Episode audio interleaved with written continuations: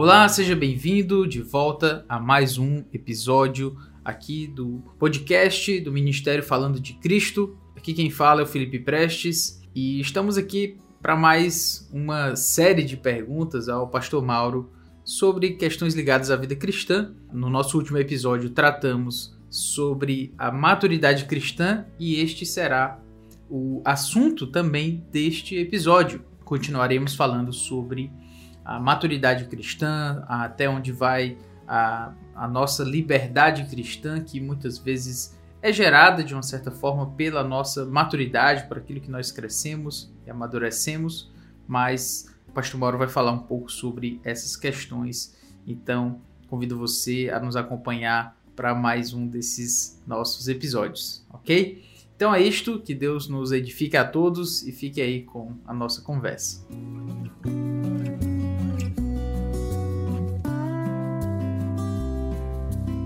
Muito bem, pastor.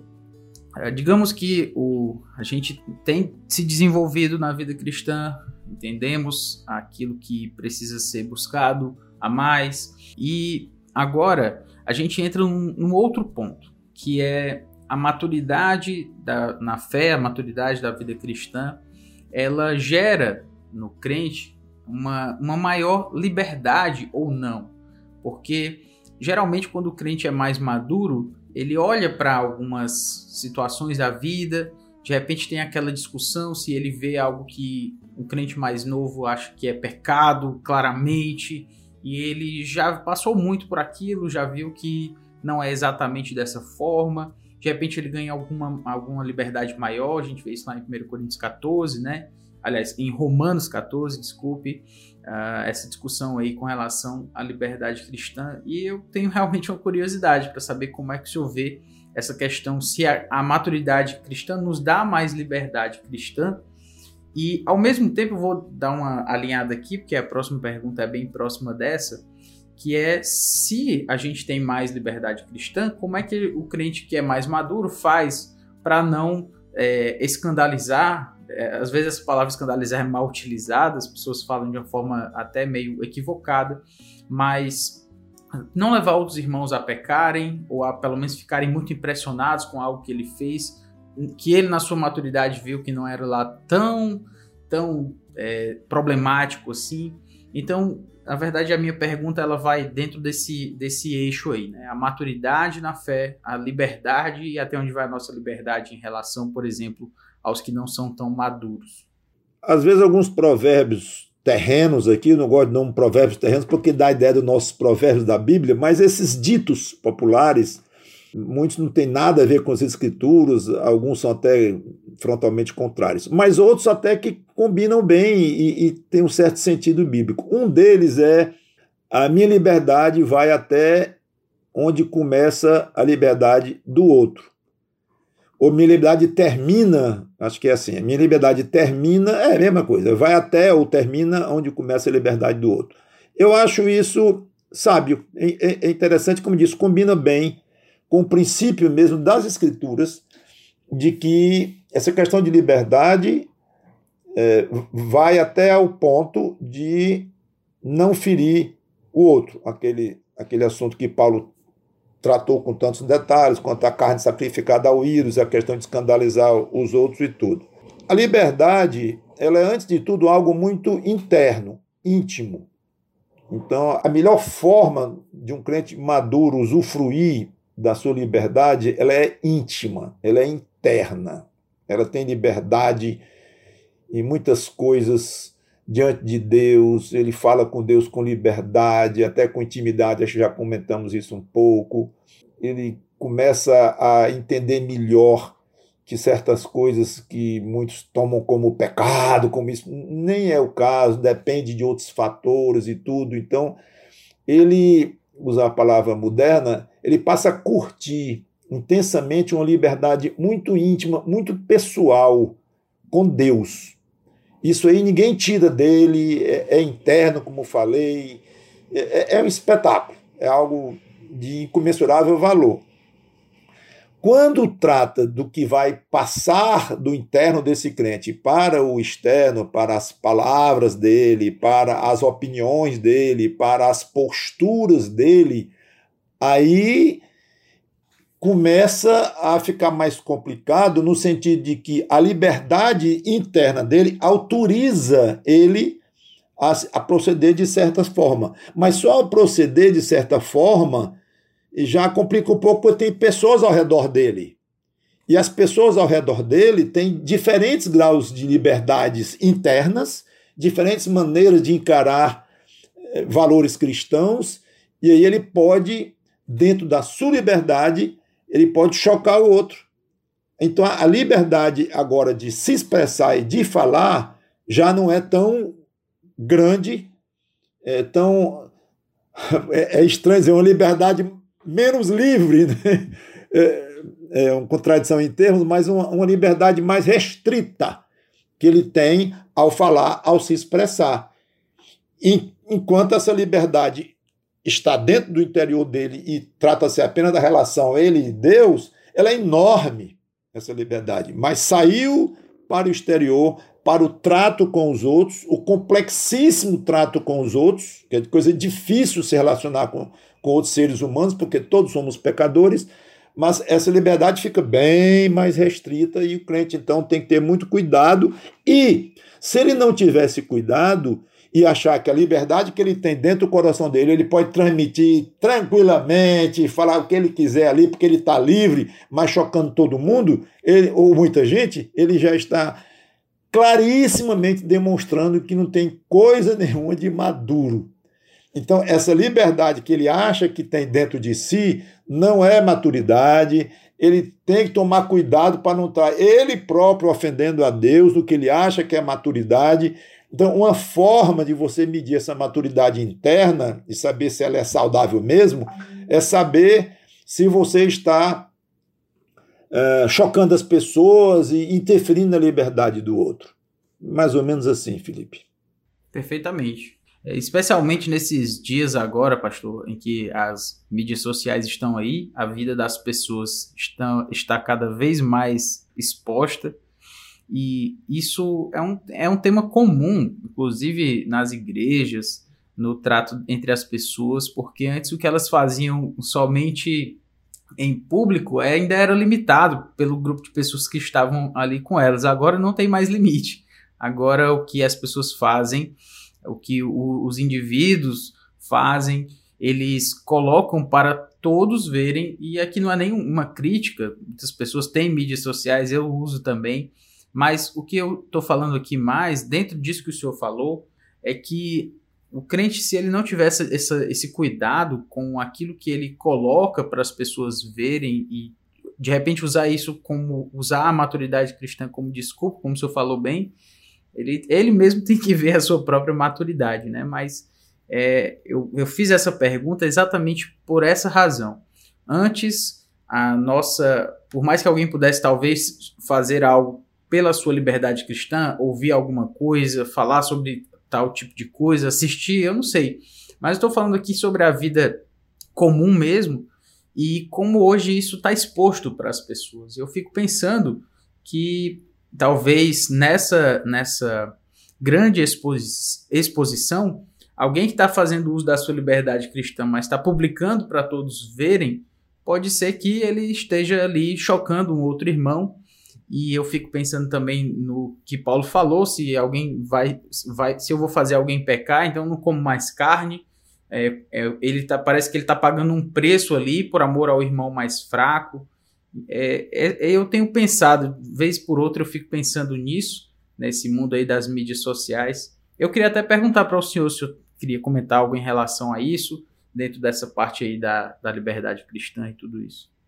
Acho que é uma tentação, talvez no sentido mesmo teológico da palavra, uma tentação, até vinda do diabo mesmo, ou, ou da própria carne, a facilidade com que você fala e é ouvido por muitos, centenas, milhares, às vezes dezenas de milhares de pessoas, e se torna é, altamente atraente, no mau sentido da palavra, ou tentador mesmo, você falar o que pensa e, e ser bem conhecido, e reverberar aquilo que você diz, expressar o que você pensa. Isso é uma faca de dois gumes, porque ao mesmo tempo que nós devemos espalhar a palavra de Deus, eh, evangelizar os perdidos, edificar os salvos, tudo isso através realmente de uma pregação da palavra, cada um dentro das suas condições, dentro das suas circunstâncias. De fato, é, é, é muito válido cada um procurar de uma maneira digna, de uma maneira cuidadosa, prudente, lista, ética, procurar alcançar um público cada vez maior de pessoas a quem você pode influenciar benignamente com o Evangelho. Então, essa, essa busca de, de, de plateia é válida. Spurgeon, no meio do século XIX, ele pregava no dia seguinte, muitos jornais do mundo eh, transmitiam a pregação dele, e escreviam e publicavam, e era uma rede forte, complexa de comunicação que ele tinha para mandar para os jornais publicarem. Então, então ele gostava disso, certamente, tinha conhecimento disso. Cada jornal que, que se dispunha a publicar o que ele pregava, certamente era uma alegria para ele, tudo muito lícito, muito correto. Então não é uma coisa em si ruim você procurar uma, uma plateia, se puder ser de um milhão de pessoas, ótimo, tudo bem. Em si não é ruim. O problema é que, juntamente com o que não é ruim, vem coisas ruins. Né? E aí quando esta busca de plateia é, se torna quase uma obsessão, ou ela se torna senhora da qualidade do que você vai transmitir para aquela plateia, aí começa a ficar bastante perigoso. Então, o aumento de plateia acaba sendo um fim em si próprio. Não, eu quero mais gente me ouvindo. Mas para você ter mais gente, olha que o evangelho não é tão popular. Olha que quem quiser fiel vai ser perseguido. Paulo é, é, preveniu. Cristo mandou tomar a sua cruz. Cristo disse que no mundo nós vamos ter aflições. Então, olha que o evangelho pode causar é perseguição, em vez de muita plateia e tal. Você quer isso mesmo? Então, é, a pessoa diz: Não, eu quero plateia, eu, eu, eu quero pessoas me ouvindo, eu, eu quero é alcançar. Porque quanto mais eu alcançar, melhor, mais eu estou é, servindo a Cristo. Para isso, aí começa a diminuir a fidelidade do que está dizendo, a prudência do que está dizendo, a preocupação em afinar o que ele está dizendo com os preceitos bíblicos, o cuidado para não chocar os outros ou outros. Então, ele começa a alargar isso. E é, infelizmente, é diretamente proporcional. Quanto mais ele alarga, ou agora inversamente proporcional, quanto mais ele restringe Deixa eu dizer de outra forma: quanto mais ele alarga, mais vai ter plateia para ouvi-lo. Quanto mais ele restringe, menor vai ser a plateia. Então vai ser proporcional também, nos dois sentidos. Agora, inversamente, quanto mais ele restringe, maior vai ser a rejeição ao que ele está dizendo, e menor vai ser a plateia. Então, cada crente vai ter, cada crente, digo, que está querendo ou com propósito, já realizando mesmo esse propósito de de usar algum tipo de mídia para espalhar melhor o que ele está dizendo, ele deve ter essa equação constantemente na sua frente. Né? Olha o que eu estou dizendo, é, é, a qualidade do que eu estou dizendo, a fidelidade do que eu estou dizendo em primeiro lugar. Então, se eu puder é, alcançar uma plateia é, é, dentro desse princípio de qualidade do que eu estou dizendo, mas usando melhor as redes sociais, usando melhor os meios que eu tenho, tudo bem, ótimo, vai em frente. Mas quando ele começa a, a relaxar na qualidade do que ele está dizendo, e quando eu digo qualidade, não é só a questão doutrinária, teológica, é, é ser heresia ou não. Não, e não é só isso. Isso envolve também o aspecto do respeito à liberdade do outro, do, do respeito ao que o outro está pensando, ao que o outro toma como, como fato, como verdade, ou como princípio importante, a questão de escandalizar ou chocar. Né? Então, você chocar para ganhar plateia, isso é uma fórmula infalível para quem quer aumentar a plateia e aumentar indiferentemente se está chocando pessoas ou não. Mas deixando esse essa decisão rígida de não afrouxar nos princípios bíblicos e incluindo o princípio bíblico de não escandalizar, pode buscar a plateia e, de acordo com a sua comunhão com Deus, orando a Deus, pedindo sabedoria, pedindo prudência, pedindo resistência à tentação, tudo bem. Mas se não, eu acho que os dias dessa pessoa, como um ministro fiel, eh, estão contados. Pastor, muito obrigado. Essa, esse ponto nem estava aqui na nossa pauta, mas já agradecer ao senhor também pela, pela excelente resposta. Então é isso, meus irmãos. Eu quero mais uma vez agradecer ao Pastor Mauro, agradecer a você também que está nos ouvindo. Tem sido muito bom já uh, saber que temos falado sobre pontos tão importantes da vida cristã, sobre a palavra de Deus. E mais uma vez agradeço aqui a essa oportunidade. Então é isto, pastor. São suas últimas palavras aí. Depois disso, a gente encerra.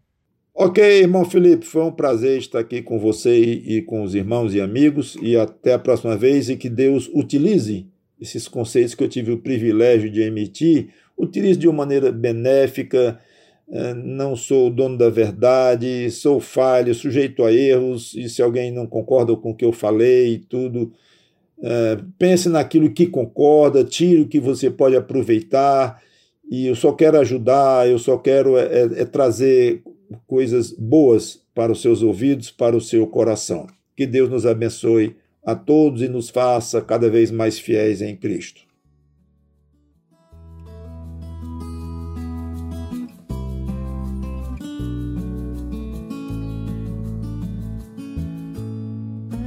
E esse foi mais um episódio aqui, graças a Deus, que podemos trazer para a sua edificação, para o seu crescimento. Foi uma conversa muito interessante.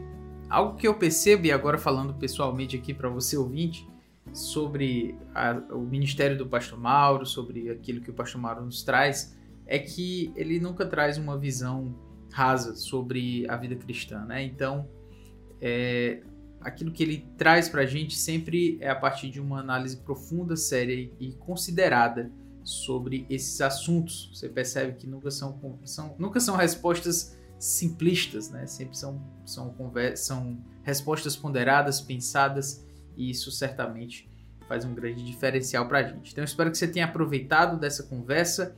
Siga o Ministério Falando de Cristo nas redes sociais também, no site falandodecristo.com.